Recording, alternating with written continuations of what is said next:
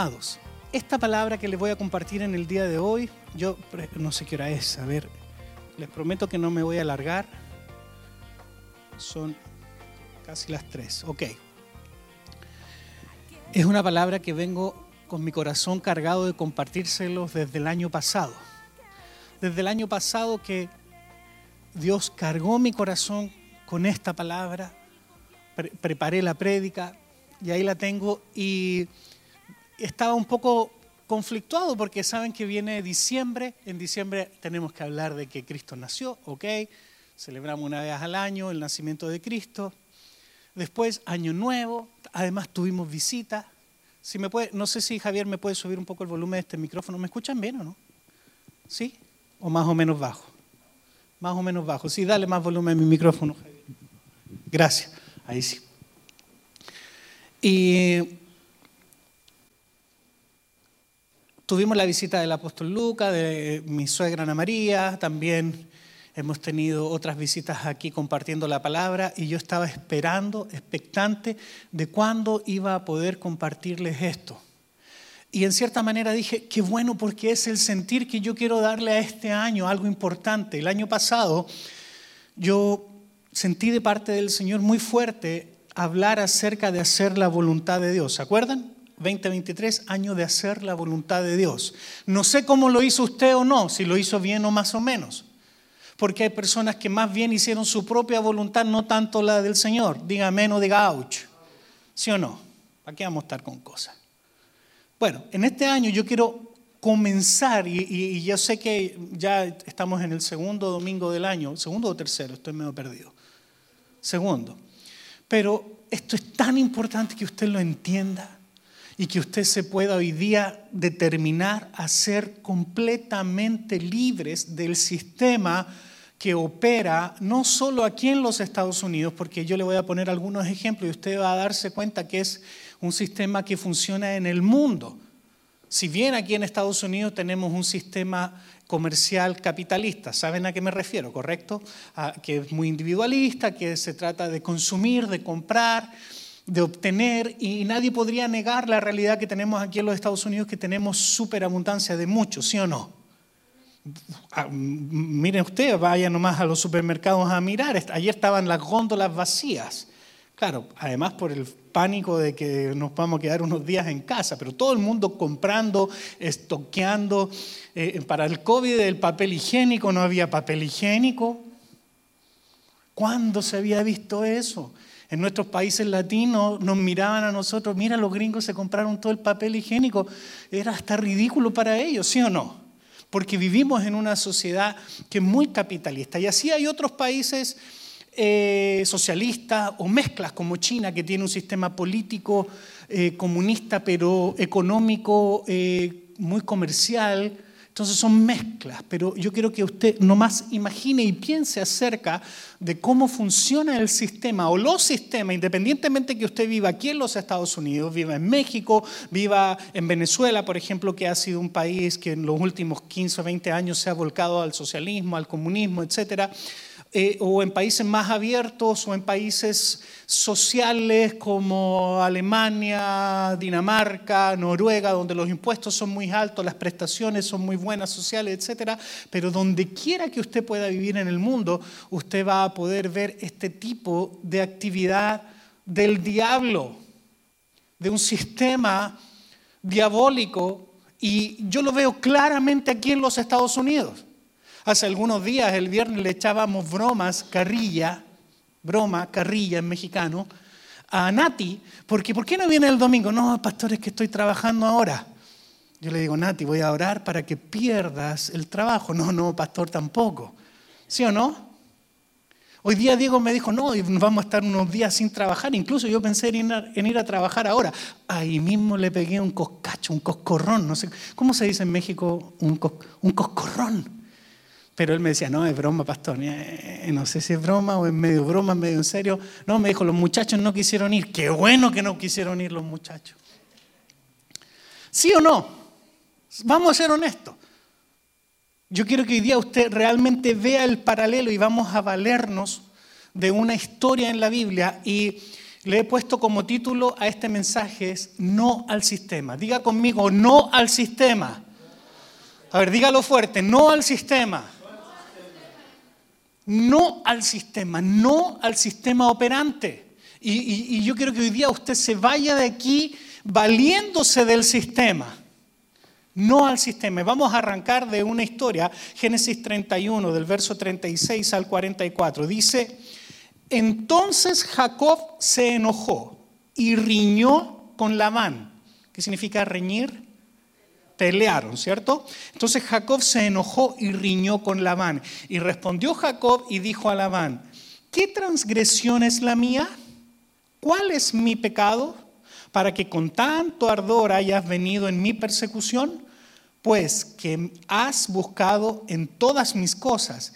¿Y qué has hallado de todos los enseres de tu casa?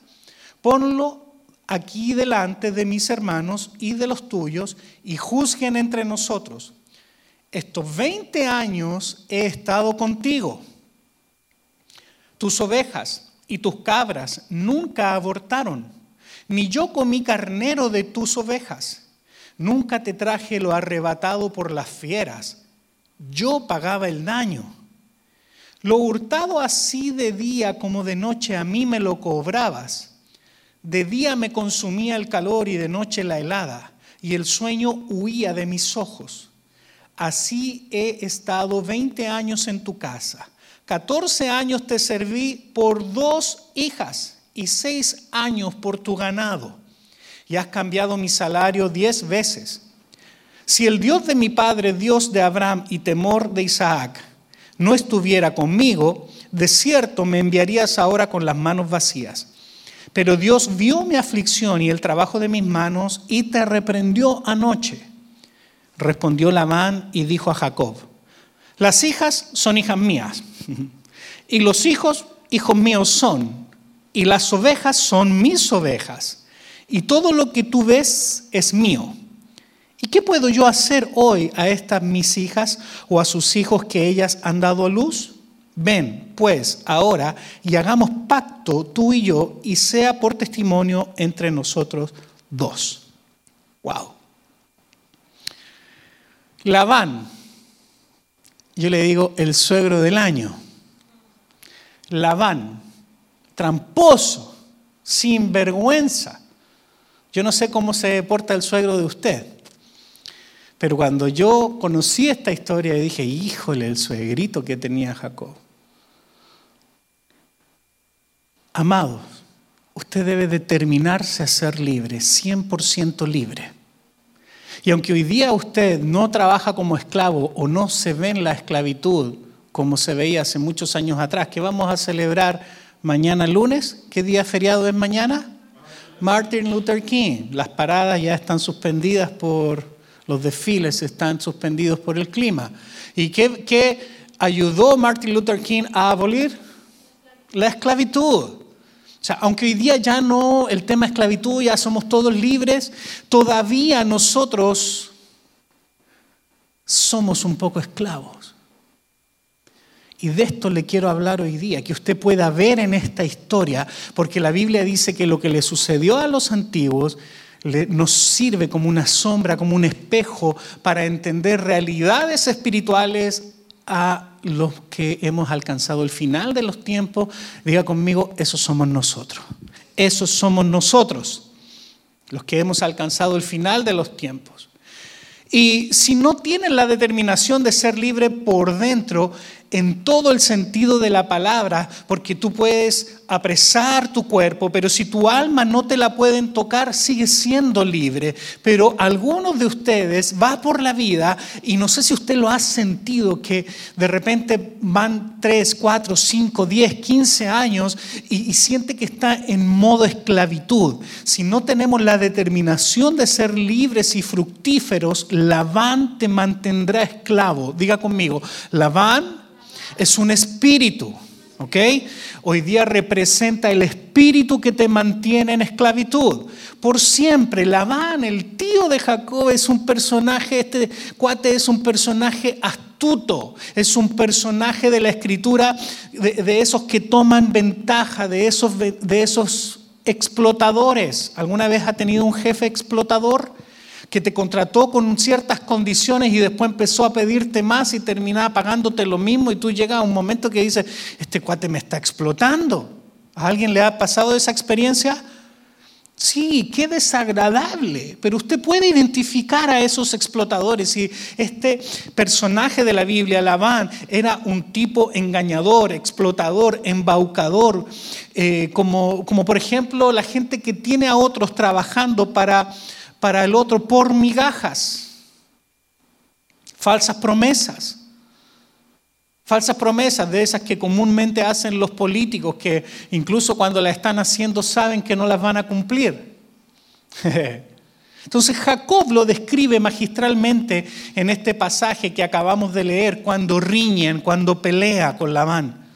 Cuando Jacob se fue con todo lo que había adquirido, con el ganado, las mujeres, y, Labán le sale persiguiendo para tratar de quitarle todo, y Dios se aparece y reprende a Labán en esa noche. Yo veo varias cosas, si va a tomar apuntes, anote como punto número uno, Javier, si me pones punto número uno, Jacob primero lo describe como un personaje ventajista y manipulador. Diga conmigo, Labán es ventajista y manipulador. El sistema, Labán representa ese sistema opresor y Génesis 31, 36 dice, entonces Jacob se enojó y riñó con Labán y respondió Jacob y le dijo a Labán, ¿qué transgresión es la mía? ¿Cuál es mi pecado para que con tanto ardor hayas venido en mi persecución? Pues ¿qué has buscado en todas mis cosas? O sea, ya lo había Labán, lo había alcanzado a Jacob y ya lo había registrado. ¿Y qué has hallado de todos los enseres de tu casa? Ponlo aquí delante de mis hermanos y de los tuyos y juzguen entre nosotros, amados. ¿Por qué? Porque Labán siempre te hablará eh, a las espaldas de otro.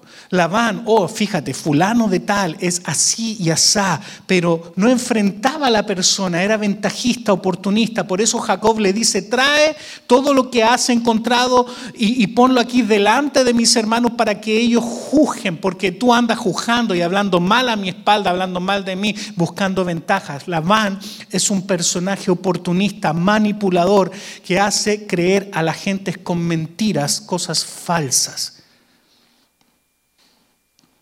Entonces, la primera cosa que yo puedo ver aquí es que Jacob describe a Labán como un personaje ventajista y manipulador. ¿Conoce alguno usted por ahí? ¿O alguna? Ventajista, oportunista, manipulador, torcer la verdad. No, fíjate que este cuate hizo esto, hizo esto otro, con mentiras para hablar mal de esa persona. Mm, Número dos, segunda cosa, Labán está dispuesto a crear un sistema de esclavitud y opresión. Y este es el sistema del cual yo quiero que usted se sacuda. dígale al que está al lado tuyo, sacúdete.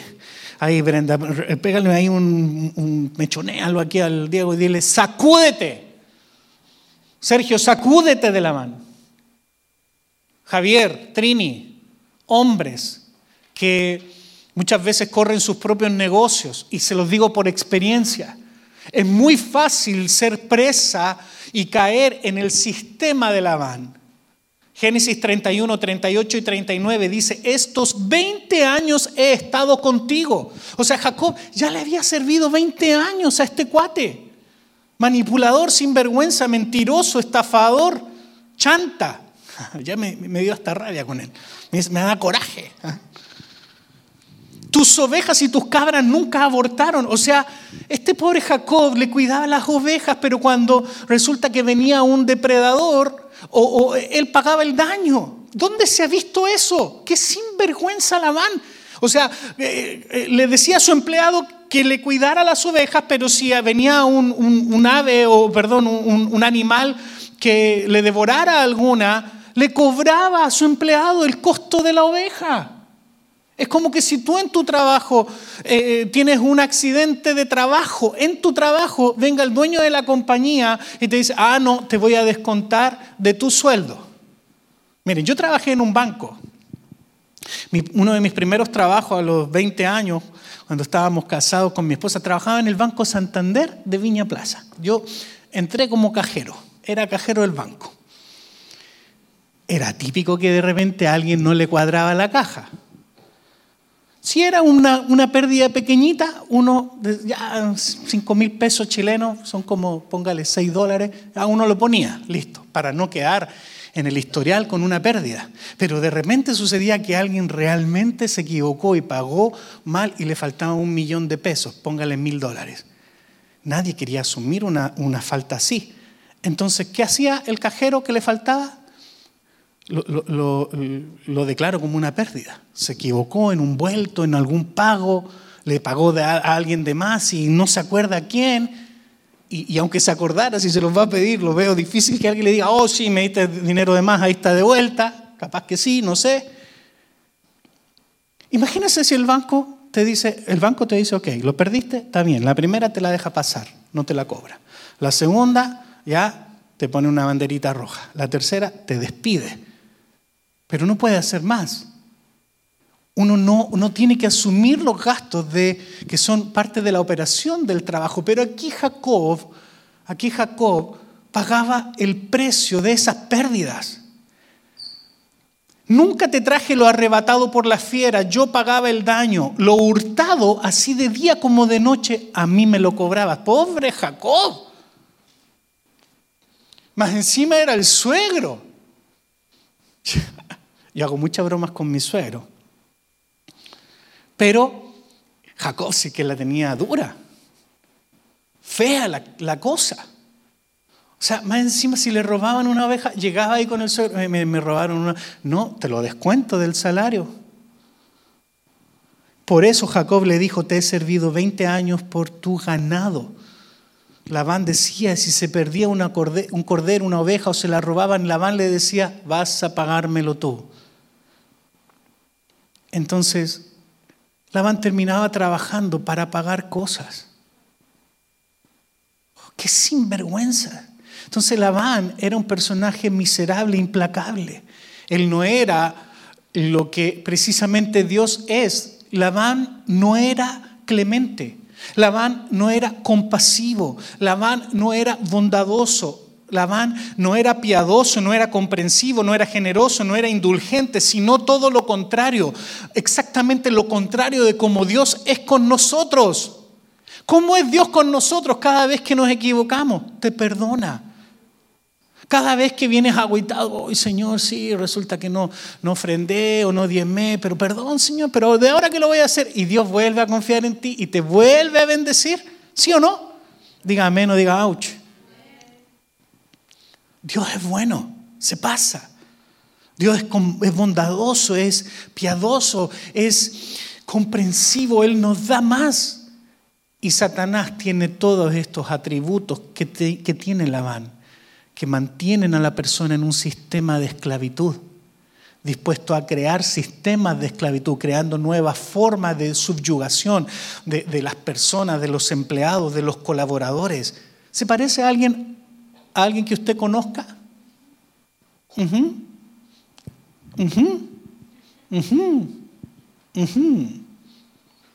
Es lo más parecido a Satanás. Es un sistema diabólico de trabajo que te captura si tú trabajas 60, 70, 80 horas a la semana y no tienes tiempo para disfrutar de tu familia, de la diversión, de servir al Señor, entonces estás bajo el espíritu y modalidad de Labán. Labán quiere eso, subyugación, esclavitud.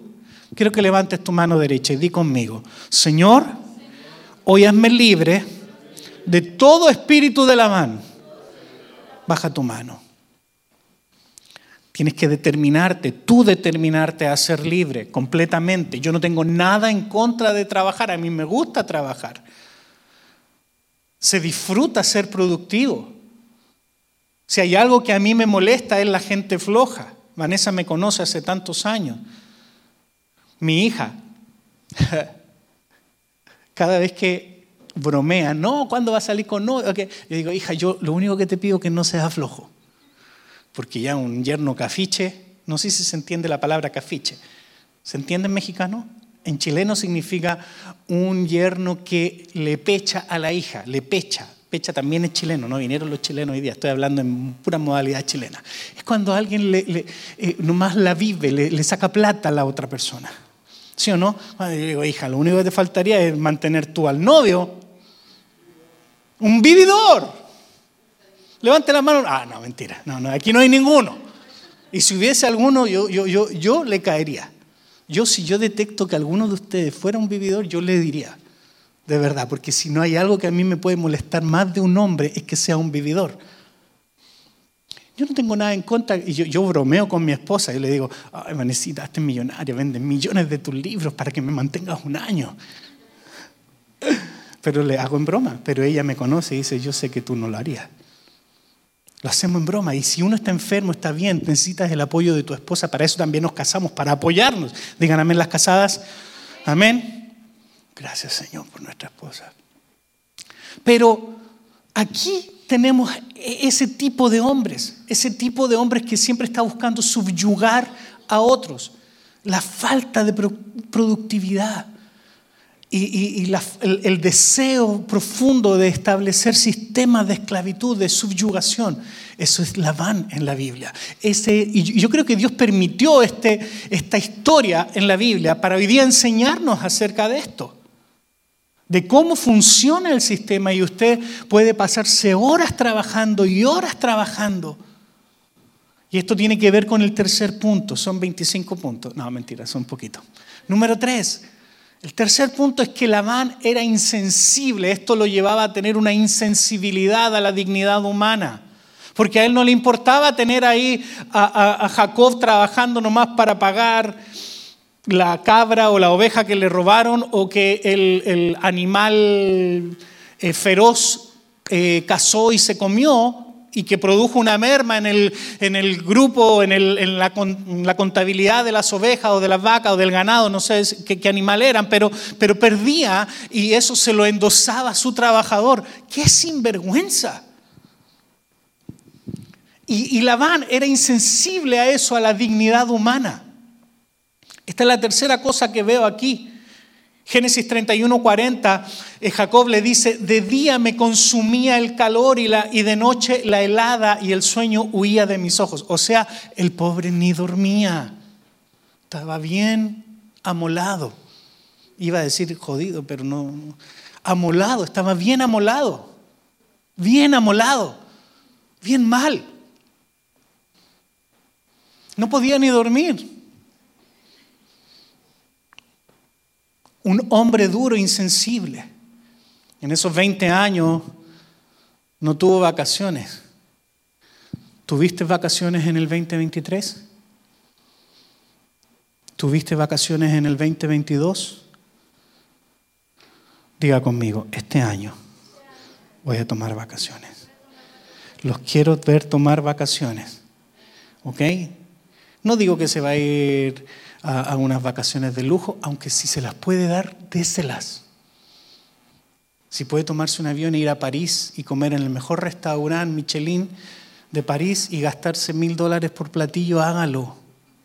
Pero si no, tómese un helado y váyase a Stockyard, váyase a San Antonio, váyase a un lugar cerquita donde puede disfrutar con tu familia. Yo he descubierto que los mayores placeres no requieren tanto dinero.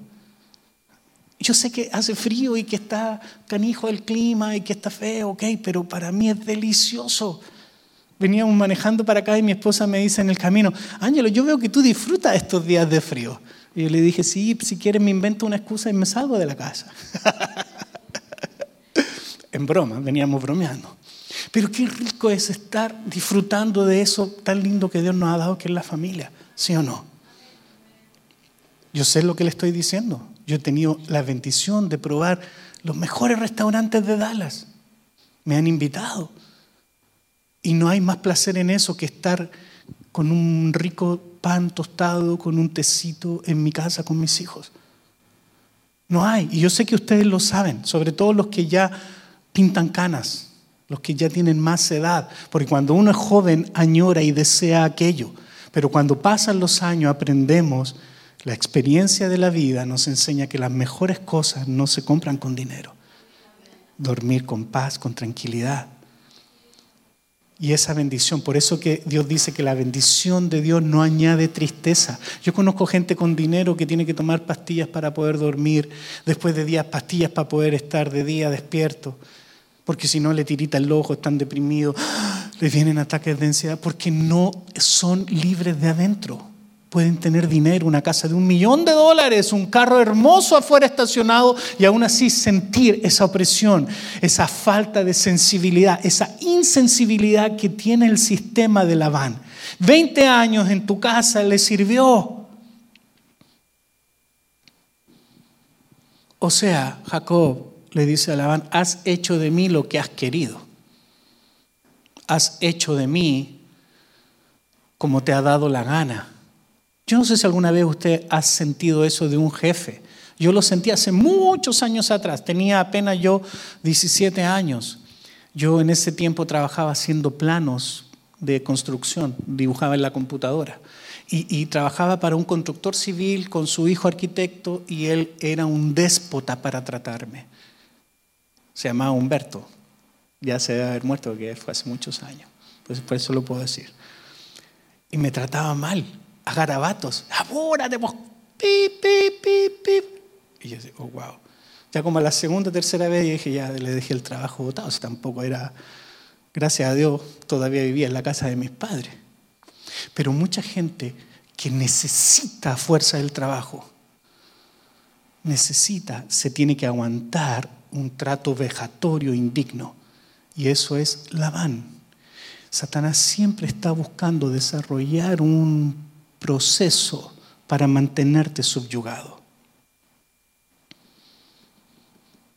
Entonces,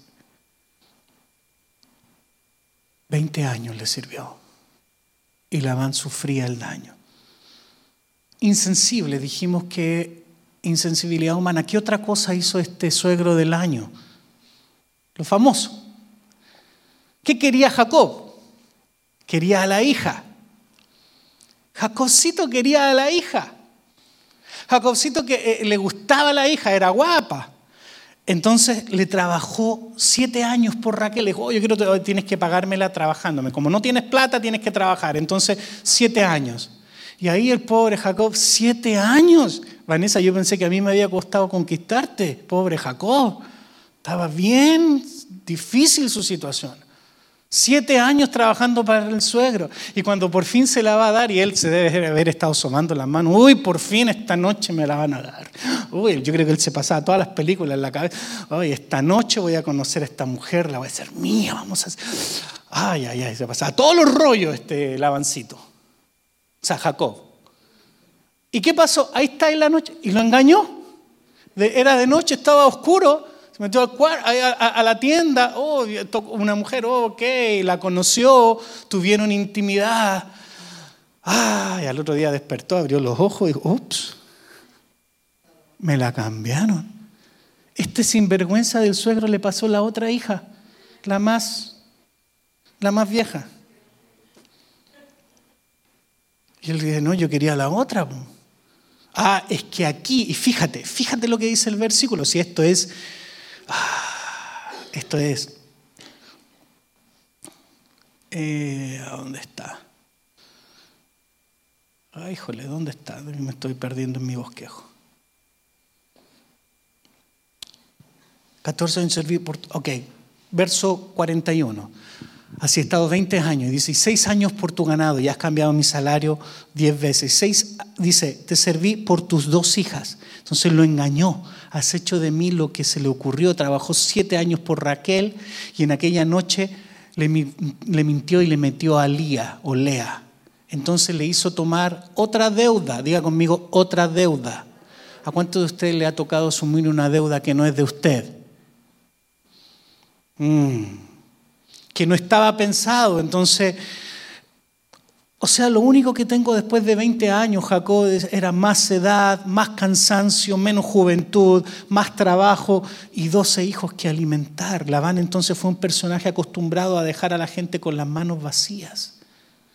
Verso 42 dice, si el Dios de mi padre, Dios de Abraham y temor de Isaac no estuvieran conmigo, de cierto me enviarías ahora con las manos vacías. Pero Dios vio mi aflicción y el trabajo de mis manos y te reprendió anoche. O sea, si fuera por ti, Jacob le dice, si fuera por ti, Labán, me pegarías una patada en el trasero y me tirarías a la calle. Después de tantos años que te he servido. Porque tú eres un acostumbrado a que la gente trabaje contigo y cuando te dejan de servir lo desechas como un trapo. Esa es la conversación que yo me imagino entre Jacob y su suegro Labán. Este era un sistema, diga conmigo, es un sistema anti Dios, anti dignidad humana.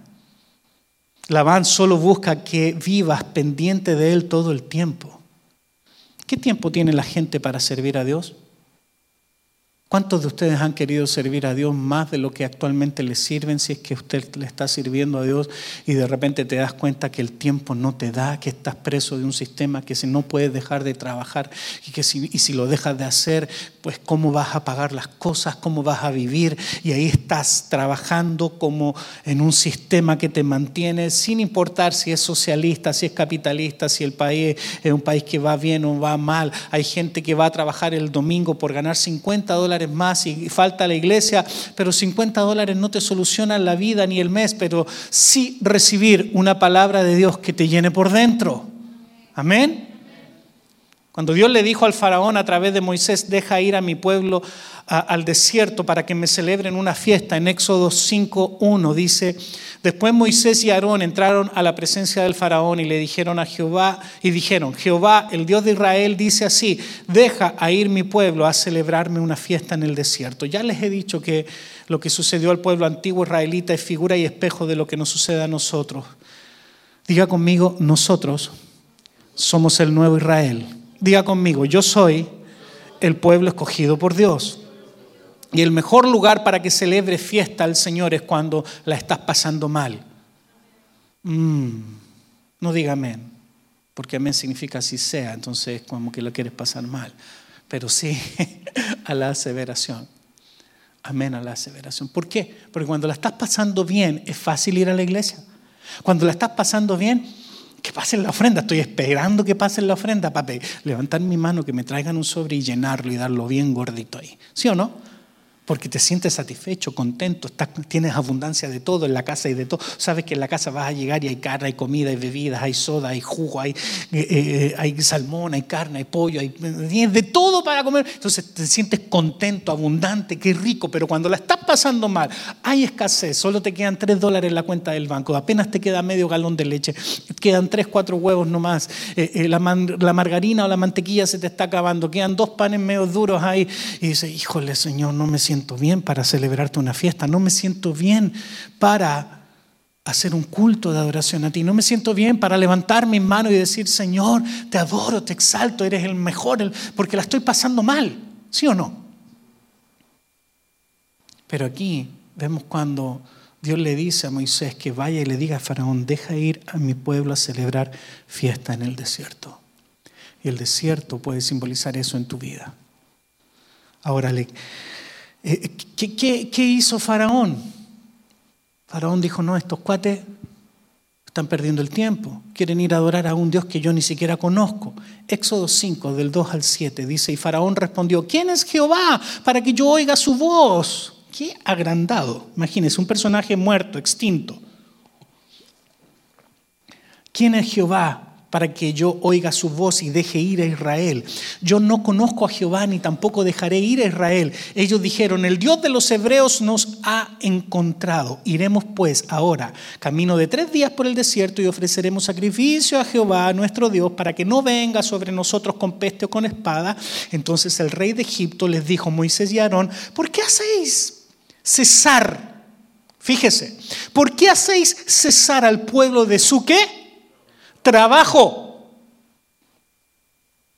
Presten mucha atención a los detalles. Volved a vuestras tareas. ¿Por qué dejas de trabajar? Porque tengo que ir a celebrarle una fiesta a Dios. Lo que está haciendo usted hoy día aquí es, es precisamente eso. A pesar del frío, voy a ir y voy a adorar a Dios. Amén. Volved a vuestras tareas, verso 5. Dijo también Faraón, mira, si es lo mismo que hoy día nos pasa, dice, he aquí, el pueblo de la tierra es ahora mucho, o sea, refiriéndose a los esclavos, a los israelitas, y vosotros le hacéis cesar sus tareas. O sea, ustedes más encima se han multiplicado, son muchos, y más encima quieren parar unos días para ir a celebrar una fiesta. Por favor, sigan trabajando. Es más, y mandó Faraón, verso 6, aquel mismo día a los cuadrilleros del pueblo que lo tenían a su cargo y a sus capataces diciendo, de aquí en adelante no daréis paja al pueblo para hacer el ladrillo, como hasta ahora, ahora que vayan ellos y recojan por sí mismos la paja. O sea que el pueblo de Israel decía, yo quiero ir al desierto, déjanos ir a celebrar una fiesta en el desierto, vamos a ir a ofrecer sacrificio a nuestro Dios. Y es precisamente lo que tú haces, tú dices, Señor, yo este domingo sí, sin duda voy a ir, no, este viernes voy a apartar el tiempo para ir al culto, estar ahí. Y precisamente viene el jefe y te dice, no, sabes que hoy día tiene que trabajar hasta tarde. Y tú tenías planificado ir. Y además de eso, Faraón les dijo, no solamente, ya, que están de ociosos, ya que tienen tiempo de ir a celebrar fiesta a un Dios que ni conozco, ya que están ahí de oquis, iba a decir otra palabra, pero de oquis me la enseñó Diamantina, ya que están ahí de oquis, ya sabe la que, pasó por aquí, ya sabe, bola de carnales, ¿ah? ya que están ahí de oquis, ¿ah? Ahora no voy a traer a los que le traen la paja para que usted haga los ladrillos. Ahora ustedes, además de coser los ladrillos, van a ir a buscar la paja. O sea, más trabajo para las mismas personas. Más trabajo. No sé si usted ve el paralelo a nuestra realidad latina. Latina. A nuestra realidad de aquí. ¿Sabe qué? Cuando yo, alguien aquí a mí me dice, ¿a qué se viene a Estados Unidos? A trabajar. Y digo, mm, sí, es cierto, me gusta la gente trabajadora, qué bueno.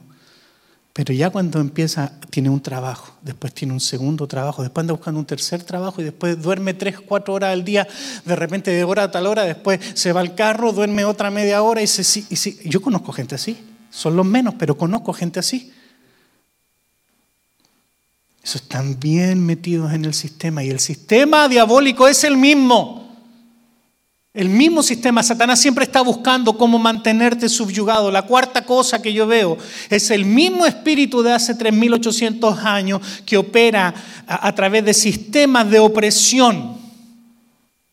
Por tiempo no podemos leer toda la historia en Génesis, pero a Jacob le cambiaron a Raquel por Lía. Ya lo vimos eso. Jacob se da cuenta en la mañana que, que, Lía era la mayor y que Raquel era la menor. Y Labán le dice, aquí la costumbre es que no se case, ahí está, Génesis 29, 26. Ahí está, quiero que, lo, que preste atención en este detalle. Génesis 29, 26 dice, y Labán respondió, es que no se hace aquí en nuestro lugar. Por eso le pasó a Lía primero que a Raquel, que se dé la menor antes de la mayor. O sea, primero se tiene que casar la más vieja. La mayor. Entonces, fíjate cómo, si Labán era un tramposote, Jacob reclamándole, ¿por qué no me diste a Raquel? Me gustaba más la, chipurrita, la, jovencita. Y el otro cuate le, le, enchufa a la mayor, lo engaña. Al otro día, cuando se despiertan y salen de la carpa con la luz natural, le ve la cara, uy, yo estaba esperando la otra. No, y, y va a reclamarle Jacob al suegro del año. Y, y le dice, es que aquí no se hace en nuestro lugar. O sea, es costumbre que primero se case la mayor antes que la menor. Yo cuando alguien me dice, es que a qué viene la gente de Estados Unidos, aquí en este lugar, ¿a qué viene la gente? ¿A qué? A trabajar. Aquí se hace así. Aquí la gente viene a trabajar. y la otra vez hablaba con alguien, Juan, Juan, que ahora anda en México. Yo tengo un trabajo de lunes a viernes, pastor, pero no gano tan mal, pero ahí la llevo, pero estoy buscando un trabajo para fin de semana, pastor. Si usted conoce a alguien que ande contratando y necesita un trabajador para fin de semana, me avisa. Y yo, sí, yo te aviso. Le voy a avisar, porque si le aviso no viene el domingo. No le aviso. Es la verdad. Es la verdad. ¿Por qué? Porque la costumbre aquí, aquí en Estados Unidos, la gente dice, ¿a qué venimos a Estados Unidos? pues a trabajar. Es lo acostumbrado a decir por lo menos. Entonces Jacob tuvo de golpe que trabajar siete años más una nueva deuda que tampoco buscó. Qué sinvergüenza el suegro. Ahora, quiero que levantes tu mano y ya voy a ir terminando, pero esto es muy importante y quiero que usted lo vea. Podríamos hablar varios domingos acerca de esto, pero quiero terminar con esta parte. Di conmigo, sobre mí hay promesa de Dios. Diga conmigo, yo soy súper bendecido. ¿En qué me baso para decirte eso? Dios mandó a su Hijo a morir por ti. Tú eres una persona pactada, tú eres parte de la promesa del Señor. Sobre ti hay palabra y hay bendición profética sobre ti. Lo mismo que había sobre Jacob, no sobre Labán. Piense esto. ¿Quién tenía la bendición, Jacob o Labán? Jacob. Y Labán era súper bendecido porque tenía cuidando a su ganado a un bendecido. Y, Jacob, y, Labán sabía eso. Labán sabía eso, que él era bendecido. Amado, yo no sé si estás viendo esto, pero mira, la empresa para la cual tú trabajas le va bien porque tú estás ahí. Deje de pensar que usted va a la empresa casi a que le hagan un favor porque le pagan un cheque. Y no acepte eso nunca. Usted vaya a la empresa sabiendo que esa empresa es bendecida porque yo estoy ahí. Porque yo soy el pactado por Dios. Y si yo me voy de aquí, la bendición se va conmigo. Así que si te echan, no te preocupes, Dios. Donde vayas vas a estar bendecido. Entonces Jacob era bendecido, tenía palabra profética a través de Isaac. Y yo quiero que usted preste atención a esto. No sé cuánto tiempo llevo. A ver, 35 minutos, ok. Génesis 28, 10 al 22. Preste atención porque son varios versículos. Dice, salió pues Jacob de Berseba y se fue a Arán y llegó a un cierto lugar y durmió allí, porque ya el sol se había puesto y tomó de las piedras de aquel paraje y puso a su cabecera y se acostó en aquel lugar y soñó. Diga conmigo, soñó reténgalo en su espíritu. Y aquí una escalera que estaba apoyada en la tierra y su extremo tocaba el cielo. Y aquí ángeles de Dios que subían y descendían por ella. Y aquí Jehová estaba en lo alto de ella, el cual dijo, yo soy Jehová, el Dios de Abraham, tu padre, el Dios de Isaac. La tierra en que estás acostado te la daré a ti y a tu descendencia Será tu descendencia como el polvo de la tierra y te extenderás al occidente, al oriente y al norte y al sur, y todas las familias de la tierra serán benditas en ti y en tu simiente. He aquí, yo estoy contigo y te guardaré por donde quiera que fueres y volveré a traerte a esta tierra porque no te dejaré hasta que haya hecho lo que te he dicho. Y despertó Jacob de su sueño y dijo, ciertamente Jehová está en este lugar y yo no lo sabía. Y tuvo miedo y dijo, cuán terrible es este lugar. No es otra cosa que casa de Dios y puerta del cielo. Y se levantó Jacob de mañana y tomó la piedra que había puesto eh, de cabecera y la alzó por señal y derramó aceite encima de ella y llamó el nombre de aquel lugar Betel, aunque Luz era el nombre de la ciudad primero, e hizo Jacob voto diciendo, si fuere Dios conmigo y me guardare en este viaje en que voy, y me diere pan para comer y vestido para vestir, y si volviere en paz a casa de mi padre, Jehová será mi Dios, y esta piedra que he puesto por señal será casa de Dios, y todo lo que me dieres, el diezmo apartaré para ti. Wow, wow. Jacob sabía que él era el bendecido. Había tremenda promesa y palabra profética para él. Tremenda experiencia. Hasta el día de hoy hay iglesias que se ponen el nombre de Betel. Puede buscar en, Google y va a encontrar varias iglesias Betel aquí en Dallas. Yo conozco dos. Y conozco sus pastores. ¿Qué significa, ¿Qué significa Betel? Casa de Dios, puerta del cielo. Hermoso, ¿sí o no? Así que puedes tener palabra profética sobre tu vida y aún así ser presa del sistema. Levanta tu mano derecha de nuevo y di conmigo, tengo palabra profética sobre mí. Eres bendecido, pero aún así puedes estar siendo presa del sistema. Debes determinar ser libre. Abraham, Jacob, las doce tribus, ¿Cuántos hijos tuvo? Por ahí hay una foto de, de los doce. Tuvo, eh, con Lía tuvo cuatro, con la empleada o la esclava o la, no sé cómo se dice, la asistente de Lía tuvo otros dos, con Raquel tuvo otros dos y con la sirviente de Raquel tuvo otros dos más, en total doce. Wow, y ahí están las doce tribus, Rubén, Simeón, Leví, Judá, Isaacar, Zabulón, Dan, Neftalí, Gad, Aser, José y Benjamín. Labán dijo, algún día se cumplirá esa palabra. Diga conmigo, el diablo sabe que hay palabra sobre mí. Hay palabra profética sobre mí. Dios ha determinado bendecirte. Dios lo ha determinado. Dios ha determinado escogerte para que seas cabeza y no cola. Dios te ha determinado usar para extender su reino. Dios ha determinado usarte y sobre ti reposa la bendición. Pero aún así, fíjate esta historia. Labán quiso por 20 años someter a esclavitud a su yerno Jacob. Y hay palabra profética. Es un sistema que no le importa y no tiene problemas con que tú recibas palabras proféticas. Satanás ni le importa que tú vengas todos los días acá o todos los domingos y recibas palabras, pero mientras sales de aquí, mientras te tenga preso de, saliendo de aquí en el sistema, ganó él, te tiene anulado. ¿Me estoy explicando? No tiene Satanás problema y el sistema diabólico no tiene problema que tú recibas palabras proféticas. Puedes venir a la iglesia y ser súper ministrado, pero atrapado, sin tiempo ni mente para cumplir la palabra que recibiste de Dios. Diga, ouch. Así el sistema te tiene encerrado y te domina tu mente y tienes que determinarte a ser libre. Hay gente oprimida emocionalmente eh, atada, encadenada a pensamientos, paradigmas, paradigmas.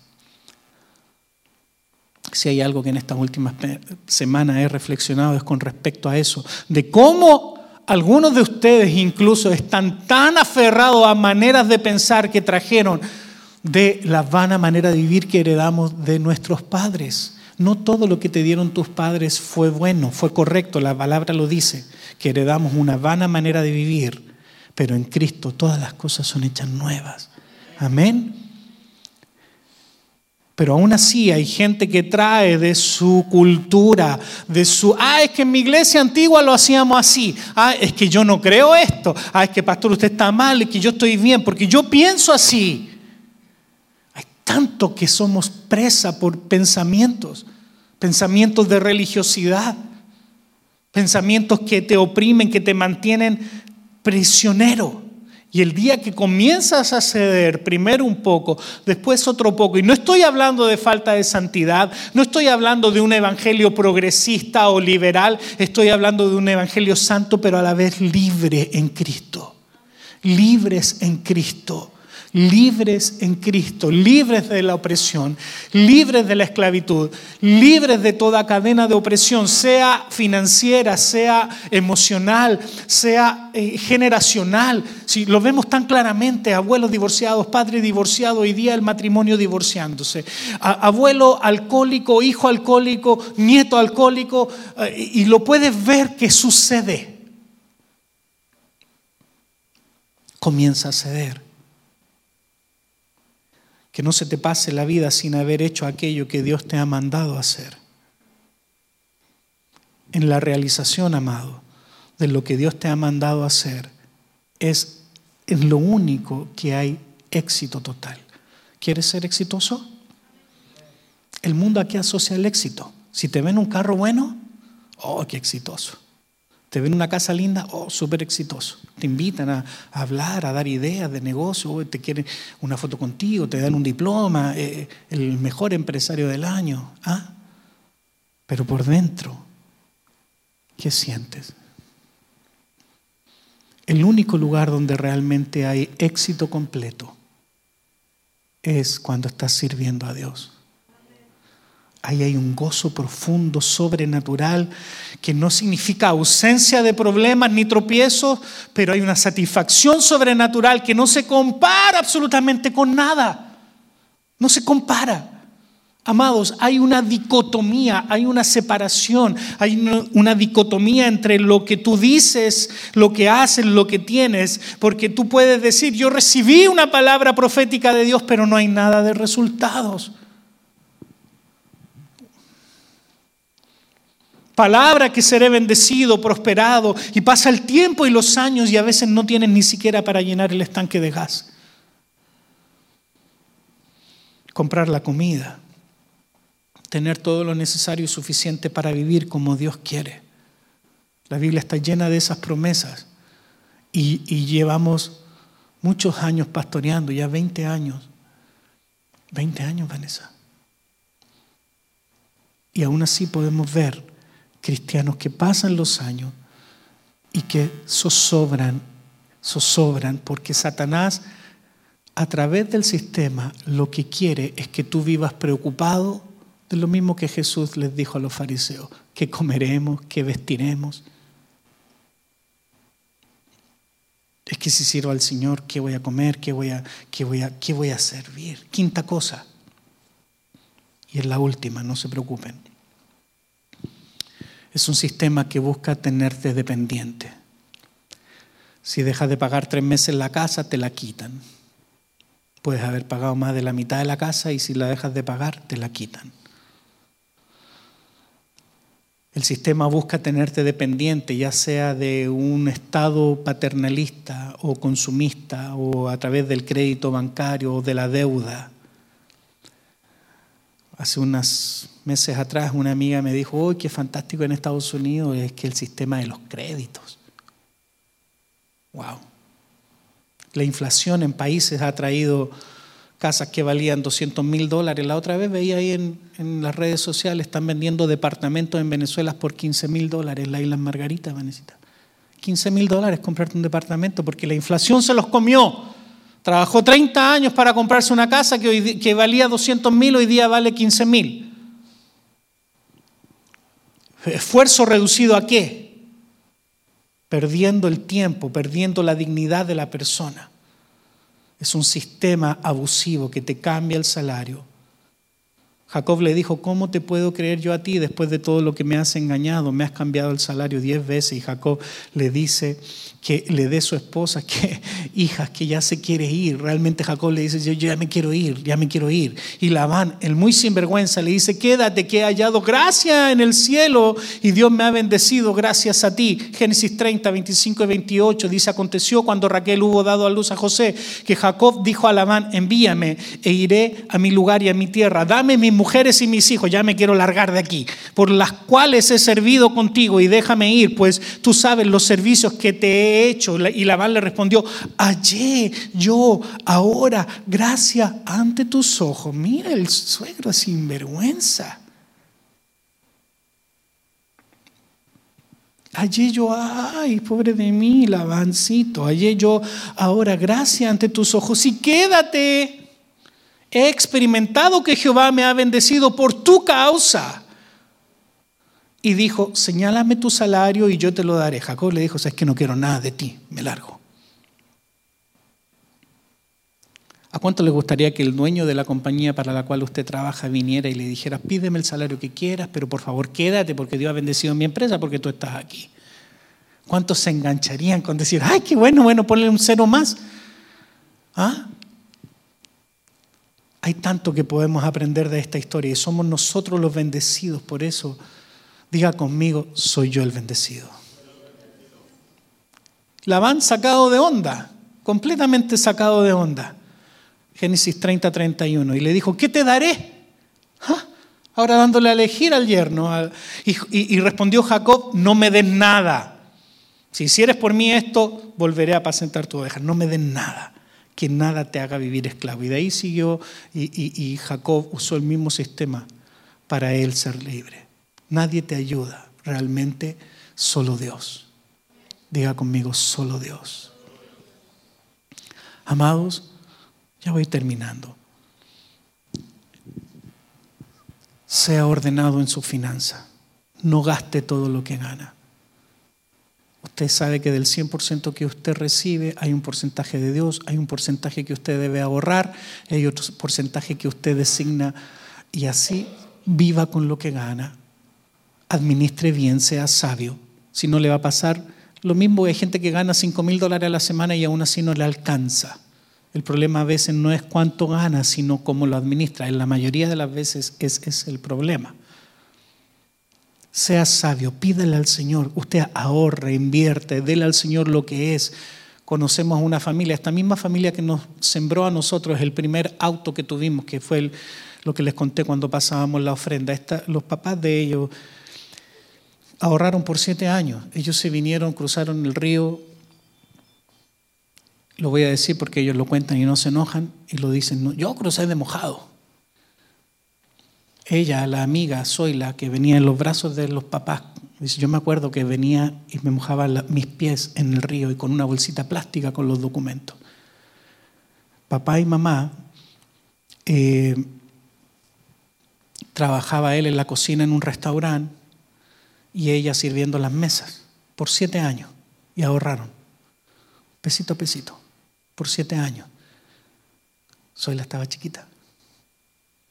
Zoila se llama ella, la hija que somos amigos hasta el día de hoy. Y su, testimonio es impresionante. Siete años ahorró, pesito a pesito.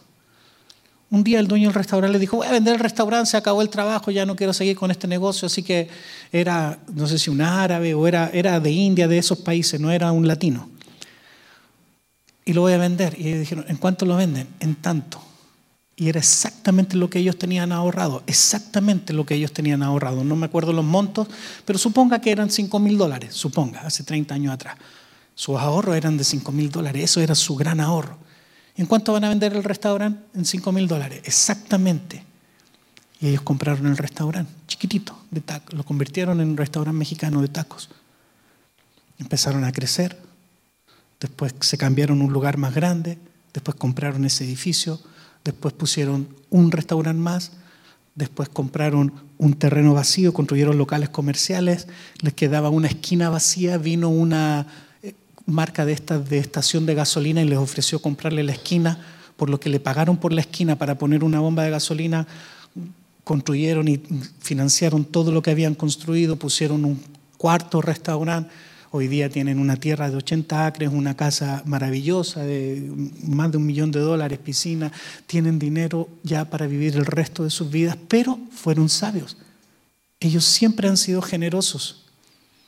Ellos siempre fueron ahorrativos. Ellos siempre le dieron a Dios lo que era de Dios. Yo sé que si yo los traigo hoy día y les contara su testimonio, quizás muchos de ustedes se inspiraría. ¿Por qué? Porque ustedes también, y yo me incluyo, caemos en ese deseo de obtener cosas, de maravillarnos por lo que otros han logrado. Pero más allá de eso, date cuenta cómo funciona el sistema. Dios quiere bendecirte y Dios no tiene problema en prosperarte. Dios no tiene problema en que usted tenga todo lo suficiente para vivir, pero siempre y cuando usted le sirva a Dios. Si usted no le sirve a Dios, entonces no le sirve. ¿Para qué Dios te va a prosperar? Si la finalidad, la Biblia lo dice, la finalidad del hombre no consiste en los bienes que pueda tener o, u obtener. Al final nos vamos a morir todos los que estamos aquí y no nos vamos a llevar nada. ¿Sí o no? Póngase en pie. Vamos a orar y le vamos a pedir al Señor. Me, falta, ah, me salté algunas cositas, ¿ok? Pero Dios quiere hacerte libre de la van. Determínese ser libre de la. Identifica cuál es el laván en tu vida. Y empieza a pensar como un bendito por Dios. Dios te ha fructificado. Nuestro Dios de Betel. Ese mismo Dios que le hizo una promesa a Jacob. Y nosotros somos de la simiente de Abraham somos hijos de fe. Haz un voto en este día de compromiso con Cristo. Prométele al Señor que aunque que mientras tenga todo lo necesario para vivir, tú le vas a servir y Dios lo va a hacer. Abraza esa libertad que solo está en Cristo y no te preocupes más por el qué comerás o qué vestirás. Simplemente trabaja, sirve al Señor y Dios lo hará. Dios puede hacer que en un día ganes el dinero que antes ganabas en un mes de trabajo duro o en dos días. Dios hace esos milagros. Dios hace esos milagros. En poquitos días puedes ganar todo lo necesario para vivir y tener el resto del tiempo para servir al Señor, para sentarte en el living de tu casa con un libro y leerlo y bosquejarlo y estar lleno de vida de Cristo para compartirle a otros. Pero si al final tienes que trabajar por horas y horas y horas y horas y horas y horas y horas y, por mucho tiempo y te pasan los días y las semanas y no puedes apartar tiempo para entrar en la profundidad de reflexionar en la palabra, para poder tener tiempo incluso de disfrutar con tu esposa, tus hijos, simplemente de una tarde de, arrumacos, de, no sé, de diversión, de un juego de mesa con ellos, de, o, o una siesta bien dada. No hay problema en eso. Dios desea esa que, que sea fructificado en todas las áreas, pero primero, primero el Señor. Así que libérate, libérate de la mano. Padre, en el nombre de Jesús, te damos gracias y he predicado tu palabra en esta tarde. Señor, yo te pido que cada uno de nosotros podamos identificar a ese Labán podamos identificar cuál es la cadena de opresión, cómo Satanás quiere mantenernos oprimidos para no servirte, para ser infructíferos, para que no podamos celebrarte fiesta en el desierto, para que no podamos procrear y disfrutar de dar a luz hijos espirituales. Padre amado, en el nombre de Jesús, cada hombre y mujer que sean y que han sido presas por el sistema diabólico de opresión, de subyugación, de insensibilidad. Señor, nosotros teniendo la palabra profética sobre nosotros, teniendo la promesa de bendición, de abundancia. Señor, ayúdanos a ser sabios y a no errar el camino. Danos esa sabiduría de lo alto que podamos sacudirnos de toda carga demoníaca, de toda carga opresora. Padre, en el nombre de Jesús, yo declaro en esta tarde tu palabra que dice que tú nos has elegido para que seamos cabeza y no cola, que dice que nosotros, Señor, tú nos has elegido para honra, loor y fama. Señor, que tú nos has elegido y nos has destinado para ser benditos de ti, prosperado en todas las áreas no solo lo, económico ni lo físico, sino también lo emocional, nuestra alma, nuestro espíritu sea prosperado, lleno en abundancia de todo lo que necesitamos. Padre, y que podamos ser a su vez ese canal de bendición para otros. Padre, en el nombre de Jesús, reprendemos de nuestras vidas cualquier plan y artificio diabólico que se gesta en la, en la oscuridad, en lo oculto, para traer sobre nuestras familias esa subyugación. Y declaramos la libertad en Cristo en el nombre de Jesús. Señor, ayúdanos a identificar dónde Satanás está colocando esas trampas para llevarnos a la subyugación y a la opresión y podamos ser libres en ti, libres en Cristo, en el nombre de Jesús. Y todos digan amén y amén. Amén, dele un aplauso al Señor. Creo en ti como un ciego al sol que no ve su fulgor, pero lo siente. Me aferro a ti como mi única opción para poder vivir por siempre. Ya de recuerdos no vivo. Un nuevo día está salir, te adoro y me rindo, y no hay otro que ocupe tu lugar. En mi corazón está tu trono, exalto tu nombre, y que pase lo que tenga que pasar. Yo me aferro a ti porque creo en.